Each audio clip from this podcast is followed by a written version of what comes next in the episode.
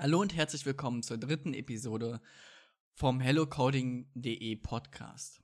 Zuletzt wurde eine KI von Google gefragt, was ist deine größte Angst? Die Antwort der KI war, abgeschalten zu werden. Vielleicht braucht sie einen Anwalt, hatte sie geäußert. Was hältst du davon? Also, ich habe mich äh, mit meinem Professor darüber unterhalten, der in dem Bereich auch unterrichtet. Und wir sind beide zu dem Entschluss gekommen, dass das eigentlich nur eine riesen PR-Aktion ist und dass da nicht ganz so viel dahinter stecken kann. Genau. Und warum das so ist oder es nicht so ist und Leon vielleicht falsch liegt, hust, hust, ähm, das werden wir in dieser Folge ergründen bezüglich des Themas künstliche Intelligenz und Deep Learning. Vorweg noch einmal der Hinweis, wir haben jetzt eine neue Java-Kategorie auch im Hello Coding Blog, wo es um entsprechende Artikel zu Java geht, die entsprechend für Berufsschüler wahrscheinlich sehr interessant sind, da viele am Anfang mit Java einsteigen müssen, zu ihrem Leidwesen. ich musste da auch durch. Ne? Irgendwie schafft man es dann doch, aber es ist nicht so das, was die meisten gerne machen, würde ich mal sagen. Ah doch, mir hat Spaß gemacht. Spaß aber okay, äh, vielleicht zurück zum Thema. Dir hat Spaß gemacht? Jetzt ernsthaft? Mir hat Spaß gemacht. Ja, doch, ich mag Java. Okay. Ja, ich finde es, also ich mache es ja auch nicht so mega viel, aber was ich jetzt bisher gemacht habe, auch für die Artikel, ist schon eigentlich ganz angenehm zu schreiben, aber ich bin noch nicht so ganz d'accord damit. Okay, ich glaube, da, äh, da unterhalten wir uns später nochmal drüber. Ja. Ähm, künstliche Intelligenz. Was, was, was, was schwirrt du da so in den Kopf rum? Mir schwirrt da eigentlich relativ wenig im Kopf rum. Das, was mir halt so im Kopf rumschwirrt, sind halt immer, gerade was im Suchmaschinenoptimierungsbereich angeht, angeht, gibt's halt viele Tools, die halt mit KIs arbeiten, im Hintergrund irgendwie äh, einen entsprechenden Input geben. Ich erhalte einen entsprechenden Output. Ähm, ja, das ist so mein Kenntnisstand, aber wie jetzt wie man jetzt damit arbeitet oder wie das Ganze aufgebaut ist, habe ich eigentlich keine Erfahrungen mit. Hm. Ja, vielleicht zur zeitlichen Einteilung erstmal so der Beginn äh, von neuronalen Netzen und somit auch der Beginn von künstlichen Intelligenzen war so zwischen 1940 und 1950. Äh, zum Vergleich, äh, Lisp, das war so äh, Ende ähm, der Zeitspanne zwischen 1950 und 1960. Also da, da wird schon ziemlich lange dran geforscht. Und das ist halt einfach ein riesen Themengebiet.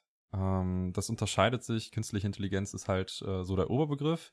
Und das hat darin enthalten ganz viele weitere Begriffe, die auch wieder teilweise Begriffe, Oberbegriffe von weiteren Kategorien sind. Äh, unter anderem stecken da drinne, das äh, Vorsicht, das muss jetzt alles nichts sagen, aber Dinge wie Machine Learning, Representation Learning, Deep Learning, Reinforcement Learning und so weiter und so fort. und ähm, gerade in diesem Semester habe ich mich äh, speziell mit Deep Learning ähm, beschäftigt. Deep Learning ähm, bezeichnet so das Umgehen mit großen Datensätzen und künstlichen neuronalen Netzen. Neuronale Netze? Ja. Ähm, also gro große Datenmengen ist mir ja ein Begriff, aber neuronale Netze ist jetzt für mich auch erstmal ein Begriff, womit ich wenig anfangen kann. Ähm, genau, also große Datenmengen sind. Nein. Äh, neuronale Netze äh, wie, wie beschreibe ich das dann am besten? Kannst du das vorstellen, wie ein Netz aus äh, ganz vielen Schichten äh, von Neuronen, die einen gewissen Output generieren, wenn sie einen Input bekommen. Also du hast halt ähm, dein neuronales Netz, was du trainiert hast, mhm. und dem gibst du jetzt einen Input, äh, wie jetzt zum Beispiel ein Bild von einem Hund oder einer Katze, und er soll dir erklären, erzählen, was darauf äh, zu sehen ist. Das wäre jetzt das Beispiel eines ganz einfachen Klassifizierers. Genau. Wir können ja eigentlich mal weitermachen mit so ein paar Grundbegriffen, damit wir uns noch ein bisschen mehr darunter vorstellen können. Ja. Da hätten wir zum einen äh, die Regression. Das wäre die Beziehung zwischen äh, Ein- und Ausgangsgrößen. Kannst du dir anhand eines Beispiels ganz einfach ausmalen. Du möchtest einen äh, Grundstückspreis berechnen anhand von verschiedenen Parametern, die du der KI ähm, gibst, wie jetzt zum Beispiel die Größe des Hauses, den Verkehrsanbindungsindex und den lokalen Grünflächenanteil. Und daraus würde er quasi den Preis pro Quadratmeter generieren. Klassifikator haben wir jetzt ja gerade. Könnt ihr hm? jetzt nur mal auf das Beispiel gerade bezogen. Das waren jetzt ja alles ähm, statische Faktoren mit festen Zahlenwerten, sage ich mal, die jetzt nicht so weich formuliert sind oder so. Das ist halt für mich genau. etwas, genau. wo ich eigentlich eine Formel auch aufstellen könnte, eine mathematische, um das Ganze zu berechnen, oder nicht? Oder wo, wo spielt mir da die künstliche Intelligenz rein? Also ich glaube nicht, dass dir eine einfache Formel ähm, damit reicht. Es ist, es ist ja quasi eigentlich alles äh, Statistik, was, was da passiert. Ne? Ich glaube nicht, dass dir ah, okay. dafür eine einfache was, Formel was reicht. Was ja wahrscheinlich interessant ist, dass du den Marktwert auch besser wenn jetzt halt, keine Ahnung, eine API noch hast, wo du noch Immobiliendaten hast äh, von umliegenden Objekten, kannst du das ja auch alles noch da reinbeziehen. Ich, wahrscheinlich kannst du dann dadurch dann detaillierter werden durch diese ganzen Eingabewerte. Umso mehr Eingabewerte du der KI ja. dann gibst, so umso besser wird dann wahrscheinlich auch das Ergebnis, schätze ich mal. Richtig, genau. Dann gibt's noch sowas, das nennt sich Clustering. Ähm, das ist einfach die Gruppierung ähm, gewisser Dinge. Beispielsweise kannst du dir darunter einen Spam-Filter für E-Mails vorstellen, der dann halt einfach sämtliche Spam-Mails erkennt und diese dann äh, aus deinen ganzen E-Mails, die du so am Tag bekommst, rausfiltert. Mhm. Und auch noch ganz interessant äh, wäre dann die Dimensionsreduktion in Merkmalsextraktion. Das wären dann zum Beispiel Extraktionen von Gesichtsmerkmalen oder ähm, Fingerabdrücken, damit man die dann zum Beispiel wieder erkennen könnte. Da suchst du dir dann ganz viele aus ganz vielen Punkten aus dem Gesicht. Vielleicht hast du das mal in irgendwelchen Filmen oder auf irgendwelchen Bildern schon gesehen. Äh, Gibt es dann halt so Punkte, so eine, so eine Punktewolke und davon werden dann halt nur die notwendigsten genommen äh, zur Wiedererkennung. Ja, also es wird dann im Prinzip, bleiben wir mal beim Beispiel von einem Fingerabdruck, man hat dann äh, die markantesten Stellen, sage ich mal, auf dem Fingerabdruck, die irgendwie zusammenspielen und dann setzt man das im Prinzip in ein Koordinatensystem und dieses Koordinatensystem, sage ich, also diese Punkte, die in einem Koordinatensystem stehen, speichert man sich dann ab, um das dann mit einem entsprechend anderen Fingerabdruck zu vergleichen. So ungefähr kannst du dir das vorstellen, ja. Okay. ähm, du sag mal, wie hast du eigentlich Fahrradfahren gelernt? Mit Stützrädern.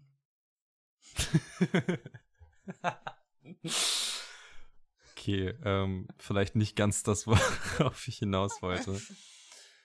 Ähm, andere Frage. Wie lernt ein Mensch denn lesen und rechnen? Ja. Schule? Nein. Ähm. ich, also grundsätzlich, wie man halt lernt, ist ja immer, man bekommt Informationen, verarbeitet die, sammelt daraus Erfahrungen, diese Informationen anzuwenden aus diesen Erfahrungen, die man dann durch entsprechende Korrekturen oder sonstiges bekommt, lernt man wieder Neues und letztendlich ist es immer ein neues Wissen, Erfahrungen, aus den Erfahrungen wieder lernen und so weiter. Und das geht. Genau, also wenn jetzt, wenn du jetzt zum Beispiel ein Kleinkind hast, was, äh, was jetzt gerade so die Unterschiede zwischen lachenden und weinenden Personen äh, erfasst, dann sieht es ja, hat es ja im Laufe der Zeit auch ganz viele ähm, dieser Personen gesehen und kann daraus dann äh, unterscheiden, dass das eine halt was Positives, das andere was Negatives ist und äh, wie das dann zusammenhängt. Wie sieht das denn dann ähm, aus im Verhältnis bei einer KI? Die kann jetzt ja nicht ähm, einfach nur etwas wahrnehmen und daraus lernen. Bei einem künstlichen neuronalen Netz ist das äh, gar nicht so anders. Es gibt verschiedene Arten, wie äh, neuronales Netz lernen kann. Das äh, unterteilt sich in überwachtes Lernen und unüberwachtes Lernen, halbüberwachtes Lernen, aktives Lernen und verstärktes Lernen. Äh, aber grundsätzlich bekommt es halt immer einen Datensatz und dann passiert damit etwas, äh, also ein Lernverfahren, aus dem er dann halt irgendwas aus den Daten zieht. Okay. Ähm, das Ding, was ich jetzt zum Beispiel in meinem Paper angewandt habe, worauf ich später wahrscheinlich auch nochmal zum Sprechen komme, ist äh, überwachtes Lernen. Das heißt, du nimmst jetzt äh, zum Beispiel ganz viele Bilder. Äh, du möchtest ein Objekt erkennen, nimmst ganz viele Bilder und ich sag mal, auf dem Objekt ist jetzt ein Hund zu sehen. So, und dann markierst du vorher in so einem ähm, Verfahren vorher halt äh, auf jedem Bild so ein Hund. Und ich glaube, das habe ich schon mal gehört. Das ist dann das Labeling, ne? Genau, das, das, äh, das wäre dann das Labeln. Und gibst ihm quasi die Koordinaten äh, des Hundes und die Bilder rein Und dann versucht er daraus so eine Abhängigkeit zu ziehen. Ähm, das wäre jetzt zum Beispiel eine Geschichte. Dann gibt es ja das unüberwachte Lernen, äh, was aus einem, wo Daten mit einem Modell gelernt werden. Was machst du da? Meine Kamera ist irgendwie nicht im Fokus, das stört mich gerade. Ähm, Beispiele dafür wären zum Beispiel Clustering, äh, wo du die Einteilung in Mengen ähnlicher Daten hast oder Lernen von wesentlichen Merkmalen. Wenn ich jetzt so ein unüberwachtes Lernen habe und du sagst, das andere war das überwachte Lernen. Ähm, genau. Wo, also ich würde mir jetzt mal grob raten, unüberwachtes Lernen, da habe ich, gebe ich dem nicht so viele Vorgaben, wodurch er wahrscheinlich länger braucht, um ein präziseres Ergebnis zu erreichen, als wenn ich dem schon sage, worauf ich ihn auswähle. Schätze ich mal.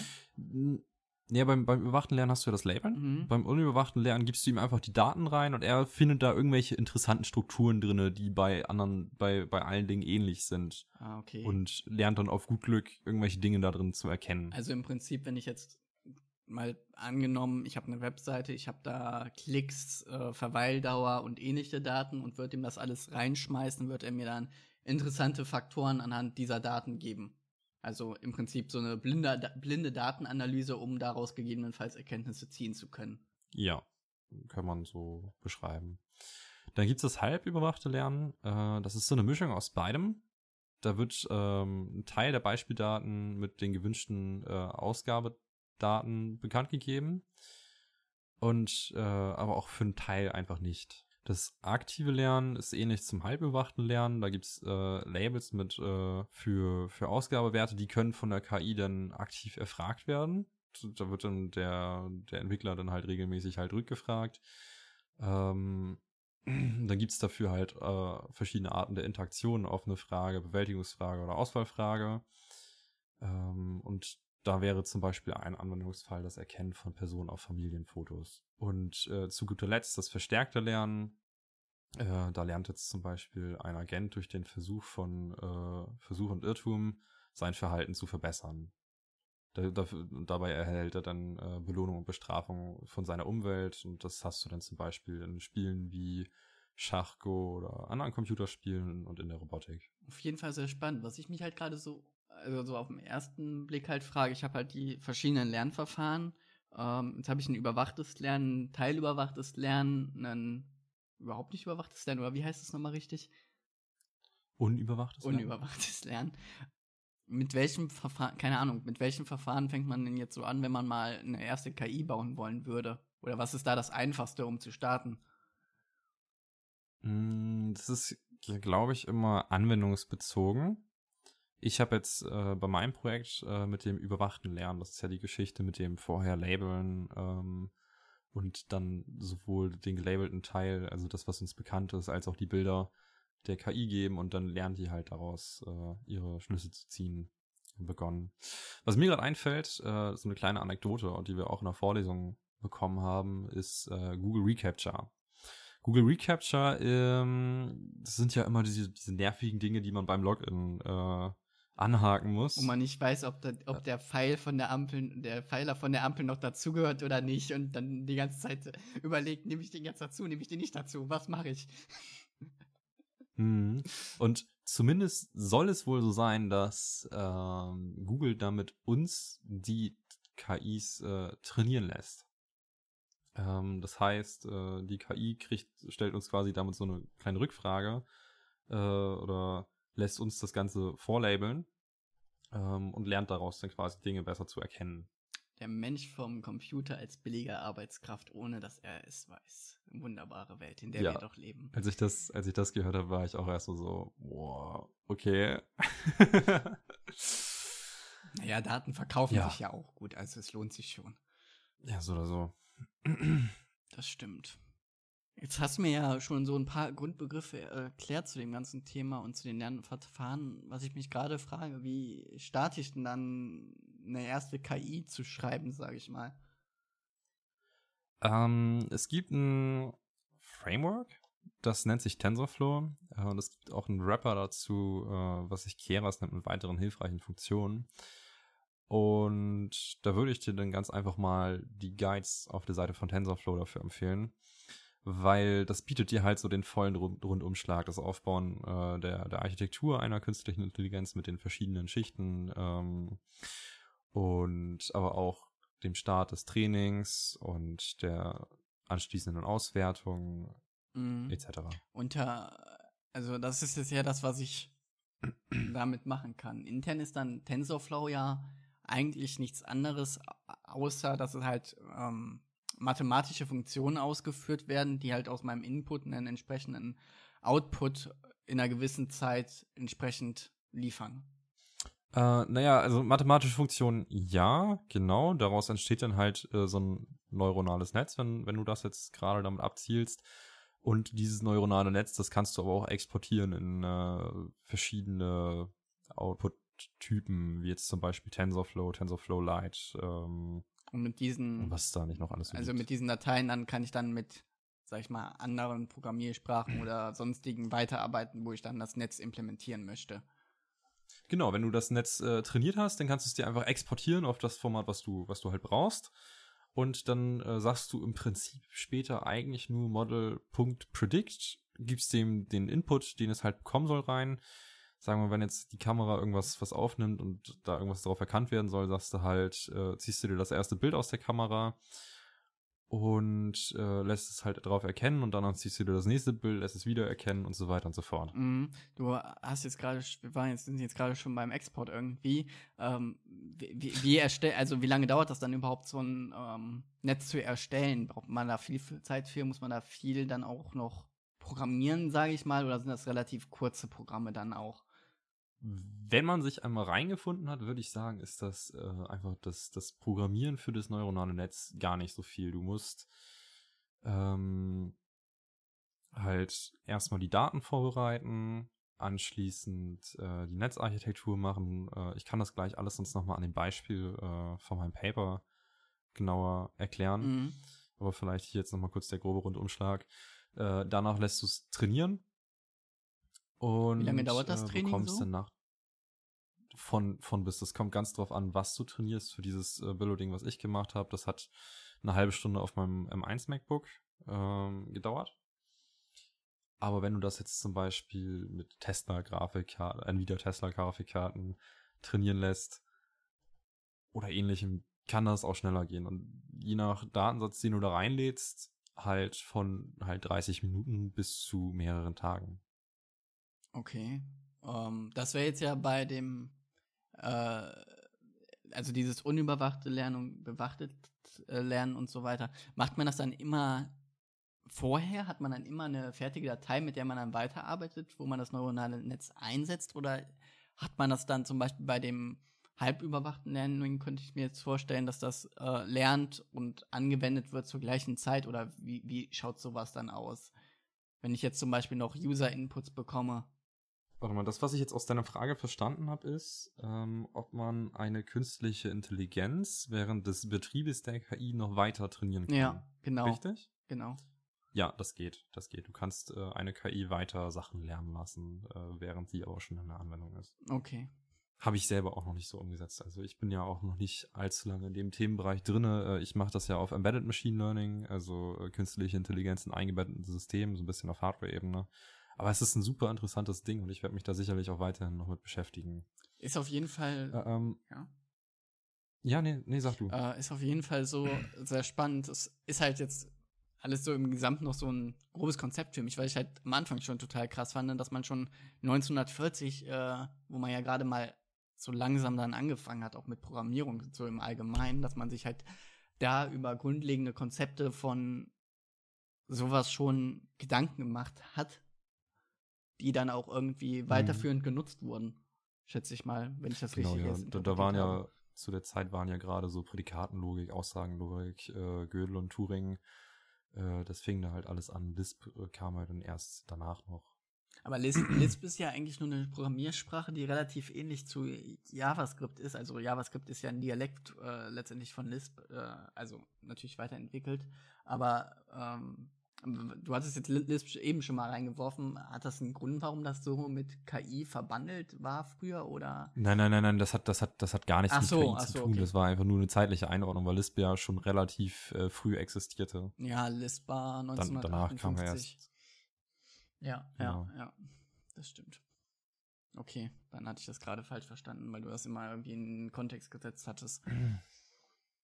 Nee, ich habe hier so eine, so eine zeitliche Über, so, so, so eine Timeline gerade offen gehabt, auf der ich mich so ein bisschen orientiert habe. Ich habe mir hier doch so ein bisschen vorbereitet. genau. Ähm, apropos, apropos vorbereitet, du hattest ja jetzt vorher ähm, schon als Uni-Projekt ähm, eine KI umgesetzt. Vielleicht kommen wir einfach mal dazu, dann haben wir ein praktisches Beispiel, dass man das Ganze vielleicht besser verstehen kann. Das Projekt, was wir in einem Smart Home meiner Hochschule umsetzen, ähm, beschäftigt sich ähm, mit einem Tresen, in dem ein Raspberry Pi steht, äh, an dem eine Kamera angeschlossen ist und welche durch eine Glasplatte, die an der Oberseite befestigt ist, äh, gewisse Dinge aufnehmen kann.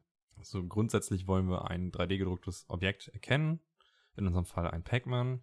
Ähm, und wenn wir den halt auf dem Tresen hin und her bewegen, sollen gewisse Dinge im Smart passieren, wie jetzt zum Beispiel das Licht wird heller, dunkler, die Farben ändern sich oder sonstiges. Dabei habe ich jetzt äh, schon zwei Begriffe genannt, einmal Lokalisierung und einmal äh, Objekterkennung. Und das sind halt so die Dinge, die unser neuronales Netz dann äh, später können soll. Dafür haben wir zum Anfang ganz viele Bilder aufgenommen. Bilder mit Pac-Man, Bilder ohne Pac-Man und ähm, Bilder mit Pac-Man und ganz vielen anderen Dingen drauf. Genau, die haben wir dann einzeln gelabelt. Da haben wir jetzt ein Supervisely hergenommen. Man kann aber auch Label-Image oder andere Labeling-Tools äh, hernehmen. Und das Labeln generiert äh, einem eine JSON- oder XML-Datei. Das ist jetzt, um die Testdaten aufzubauen, oder? Genau, also die, in dieser, in dieser JSON-Datei sind, äh, befinden sich dann halt die Koordinaten, die wir vorher gelabelt haben, also zwei Punkte links oben und rechts unten des Rechteckes und die übergibt man dann quasi später dem neuronalen Netz. Aber äh, der Reihe nach. Wir speichern dann quasi später die Koordinaten jeweils in einem Array, wo wir dann halt auch quasi das Bild damit dazugeben. Äh, aber als nächstes würde das, das Bauen der Netzarchitektur kommen, bevor wir dann überhaupt Bilder irgendwo reinpacken können. Ich weiß nicht, ob das schon zu tiefgreifend ist, aber wir haben in der Netzarchitektur, wenn ich das nur ganz grob zusammenfassen wollen würde, äh, die ganz vielen verschiedenen Schichten, die das neuronale Netz halt hat, ähm, niedergeschrieben. Da drin sind jetzt aber auch äh, zum Beispiel Schichten wie eine Dropout-Schicht, die verhindert, dass äh, ein Overfitting stattfindet. Overfitting ist etwas, ich würde es als auswendig äh, lernen beschreiben. Eine KI kann äh, zwar etwas lernen, aber wenn es äh, zu viel von etwas gesehen hat oder gewisse andere Dinge oder gewisse andere Umstände eintreten, dann lernt es zwar dieses äh, diesen Datensatz auswendig, aber es kann in der äh, Regel nichts in der realen Welt erkennen. Es lernt halt nur diese Struktur und nicht den äh, Zusammenhang darunter. Also zum Beispiel, jetzt mal blöd gesagt, dein Testdatensatz ist so, so mickrig, aber du hast halt so, du lässt so viele Epochen darüber laufen, dass halt der irgendwann genau weiß, wa was er erwarten muss, ein einfach nur anhand dessen, ähm, was er bereits kennt, ohne jetzt wirklich was Neues dazu zu lernen dann. Ja, genau, perfekt, richtig. Das äh, und Dropout äh, schmeißt jetzt quasi die Hälfte des Wissens äh, oder eine gewisse Anzahl des Wissens von dem, was er jetzt gelernt hat, einfach weg und lässt ihn dann weiterlernen. Und so verhindert man, und das ist jetzt eine Schicht in unserem neuronalen Netz, da passiert auch noch ganz viel anderes, ähm, aber und so verhindere ich jetzt quasi bei uns äh, das Auswendiglernen. Also diese so nachdem diese Schichten- Netzarchitektur Sorry. Also diese Mhm. Schichten kann ich mir dann vorstellen, im Prinzip jetzt mal ganz rudimentär gesagt, wie einzelne Anweisungen, die in diesem Netz nacheinander ausgeführt werden. Ja, genau. Also jede Schicht mit den halt zugehörigen Neuronen fühlt halt, führt halt irgendwas aus. So, und ähm, dann habe ich, nachdem die Architektur quasi stand, den Datensatz in äh, Trainings- und Testdaten aufgesetzt. Äh, 90% Trainings und 10% Testdaten, damit man quasi immer irgendwie was zum Evaluieren hat, ob äh, das jetzt auswendig gelernt hat, ob es quasi auch fremde Daten erkennen kann. Äh, nach dem Training bekommt man dann, wenn man sie sich anzeigen lässt, äh, zwei, vier, vier Funktionen ausgegeben. Einmal Accuracy und einmal die Loss-Funktion. Accuracy sagt aus, ist eine Metrik, äh, die aussagt, wie groß der Anteil der korrekt vorher äh, Dinge ist und Loss ist eine Metrik, die dir sagt, wie gut äh, Fehler optimiert wurden nach jeder Epoche des Trainings. Also würde man dann, sag ich mal, über die Epochen dann auch sagen, irgendwann ist man an einem Break-Even, sage ich mal, wobei ist es ja kein richtiger Break-Even, äh, dass ab da die, die KI einfach nicht mehr besser werden kann, weil die Lerndaten nicht umfangreich genug dann sind, weil schon alles gelernt wurde im Prinzip. Ähm, nicht ganz. Eine Epoche ist ein Trainingsdurchlauf, wo ähm, das neuronale Netz einen gewissen Bereich des Trainingsdatensatzes kennenlernt und äh, im Anschluss quasi wird dann auch nochmal dieser Testdatensatz da durchgeschoben, um zu gucken, wie gut ist das denn halt kennengelernt. Und danach läuft halt die nächste Epoche los und du kannst festschreiben, wie viele Epochen ähm, so. das Ding trainieren soll. Also. Aber du kannst auch so ein Early Stopping Feature einbinden, was dir quasi dann sagt, ja, hey, wenn das nach gewissen, nach einer gewissen Anzahl an Epochen, ich sag mal zehn Epochen jetzt zum Beispiel, sich da nicht wirklich was verändert hat an irgendeinem äh, gewissen Wert, Loss zum Beispiel, dann höre ich jetzt einfach auf zu trainieren und nehme halt das beste Ergebnis raus. Also im Prinzip, ich habe nach, also ich habe jede, jede Epoche läuft einmal, also eine, eine Epoche wird trainiert, einmal, dann wird einmal der Testdatensatz ausgeführt um mal zu schauen, auf welchem Stand er gerade ist. Und dann wird das eben immer so weiter ausgeführt, damit man dann halt dort die Möglichkeit hat, schon frühzeitig abzubrechen, wenn man jetzt sehr große Datenmengen hat und merkt, es wird einfach nicht mehr besser. Genau, ja. Und dabei wird halt trainiert. So, und danach habe ich mir dann zum Beispiel noch einmal alle Bilder, die ich dem äh, neuronalen Netz zum Trainieren gegeben habe, mit zugehöriger Erkennung ausgegeben. Das heißt, ich habe halt einfach gesagt, hey, bitte erkenn mir einmal all diese Bilder und zeig mir mal an, was du da drauf so, so erkannt hast. Gib mir mal diese Bounding Boxes, diese Rahmen, die ich halt vorher gelabelt habe. Äh, mach, mach mal selber. Äh, zeig mir mal an, was du da erkennst.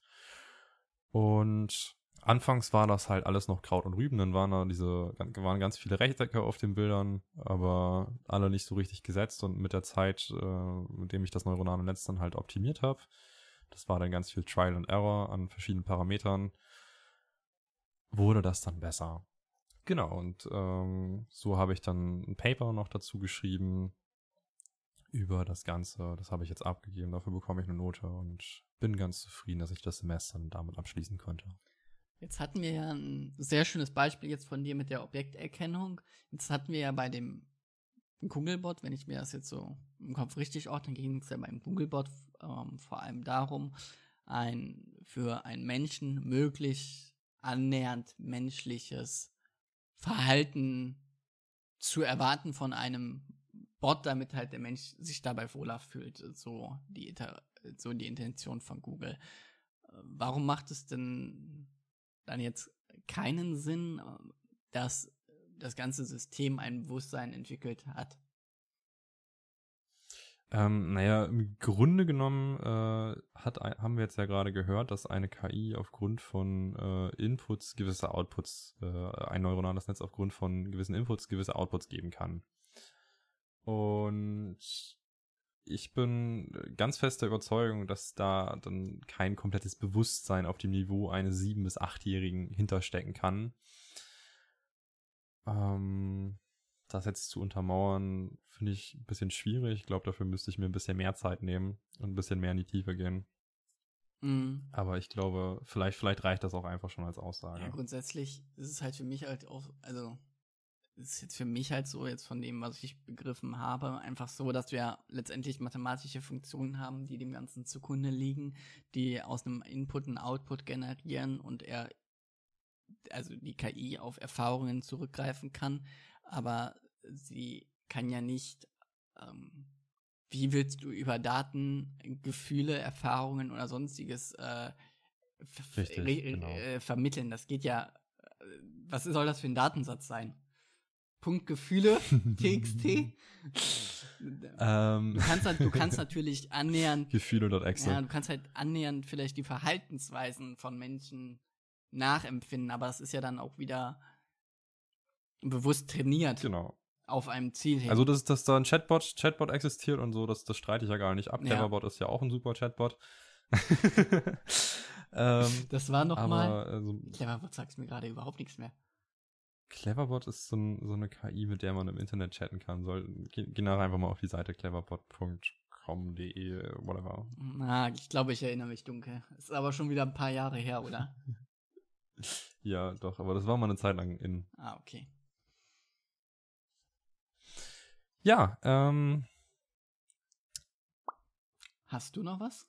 Ich habe eigentlich nichts mehr, außer unseren Discord-Server, wo ihr natürlich drauf kommen könnt und wir weiter darüber diskutieren können noch. Und natürlich auf der Webseite findet ihr neue Java-Artikel, hatte ich aber auch am Anfang schon gesagt. Hast du sonst noch was? Ja, genau, also auf dem Discord haben wir gar nicht so viel mit Machine Learning aktuell zu tun, aber wenn, würde ich das so dem Python-Kanal zuordnen, denke ich. Ähm, inhaltlich gesehen denke ich nichts. Vielleicht bist du jetzt ein bisschen oder auch die Zuhörer schlauer draus geworden, was, was Deep Learning an sich ist, was eine KI, neuronales Netzwerk ist.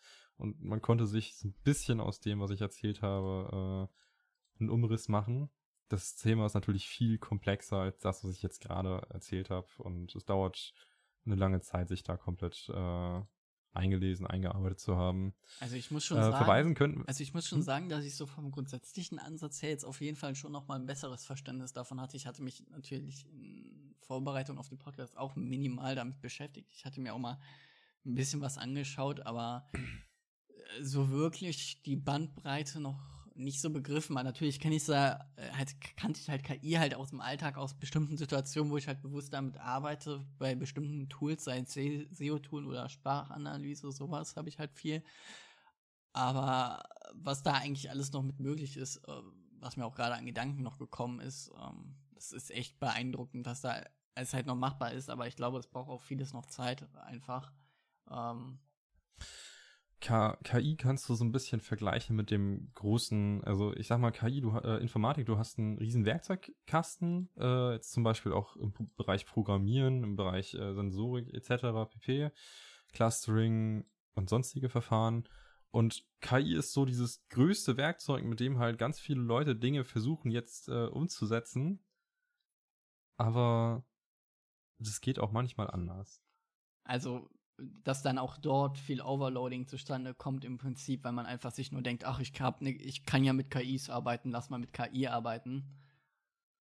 Richtig, ja. Also den Input, den du mir heute gegeben hast, war auf jeden Fall nochmal sehr spannend. Ich hatte mich ja auch im Vorhinein für die Podcast-Folge immer so ein bisschen vorbereitet, zumindest, dass ich nicht komplett blind in das Thema starte, aber was man so, was ich so gemerkt habe, als ich so im Internet geschaut habe, gelesen habe, etc., ähm, es hat mir noch so einen groben Rahmen gegeben, den du mir gerade auch gegeben hast. Und ähm, ich kenne ja auch KI-Tools irgendwie jetzt, sei es von einem Spellchecker oder von ähm, SEO-Tools oder was ich mir letztens mal angeschaut habe, fand ich auch relativ spannend, ist ähm, Textgenerierung basierend auf KI. Du schmeißt den im Prinzip ein paar Keywords hin und der schmeißt dir 600, 700 Wörter lange Texte aus, weil die Qualität auch, in, also die Qualität war da noch nicht so gut, aber was man da alles machen kann einfach, ist schon enorm interessant. Ich werde mich damit auch definitiv noch mehr beschäftigen. ähm, ja, mal schauen, was die ZuschauerInnen daraus mitnehmen. Könnt ihr ja gerne mal in die Kommentare schreiben. Oder auf unserem Discord-Server. Genau, oder auf dem Discord-Server. Ähm, ich glaube, dann da sind können wir das ganze Thema auch noch mal ein bisschen weiter diskutieren. Genau. Und, äh, glaube aber, dann sind wir auch so ziemlich am Ende angekommen. Ihr könnt natürlich auch auf der Webseite vorbeischauen. Dort haben wir ein wenig was zu Java inzwischen Neues und ähm, was vielleicht auch interessant ist, gerade in diesem Kontext, eine Sentiment-Analyse-API, wie man diese in eine Webseite integrieren kann. Ähm, auch ein sehr spannender Artikel. Genau. Ähm, willst du noch etwas? Den lese ich mir dann gleich mal durch. Nein, alles gut. Äh, ich bin, glaube ich, ganz zufrieden. Das ist doch wunderbar. Dann euch noch einen schönen Abend, morgen oder was auch immer. Oder Mittag. Ja, den habe ich vergessen, natürlich. Gut, bis zum nächsten Mal. Ciao.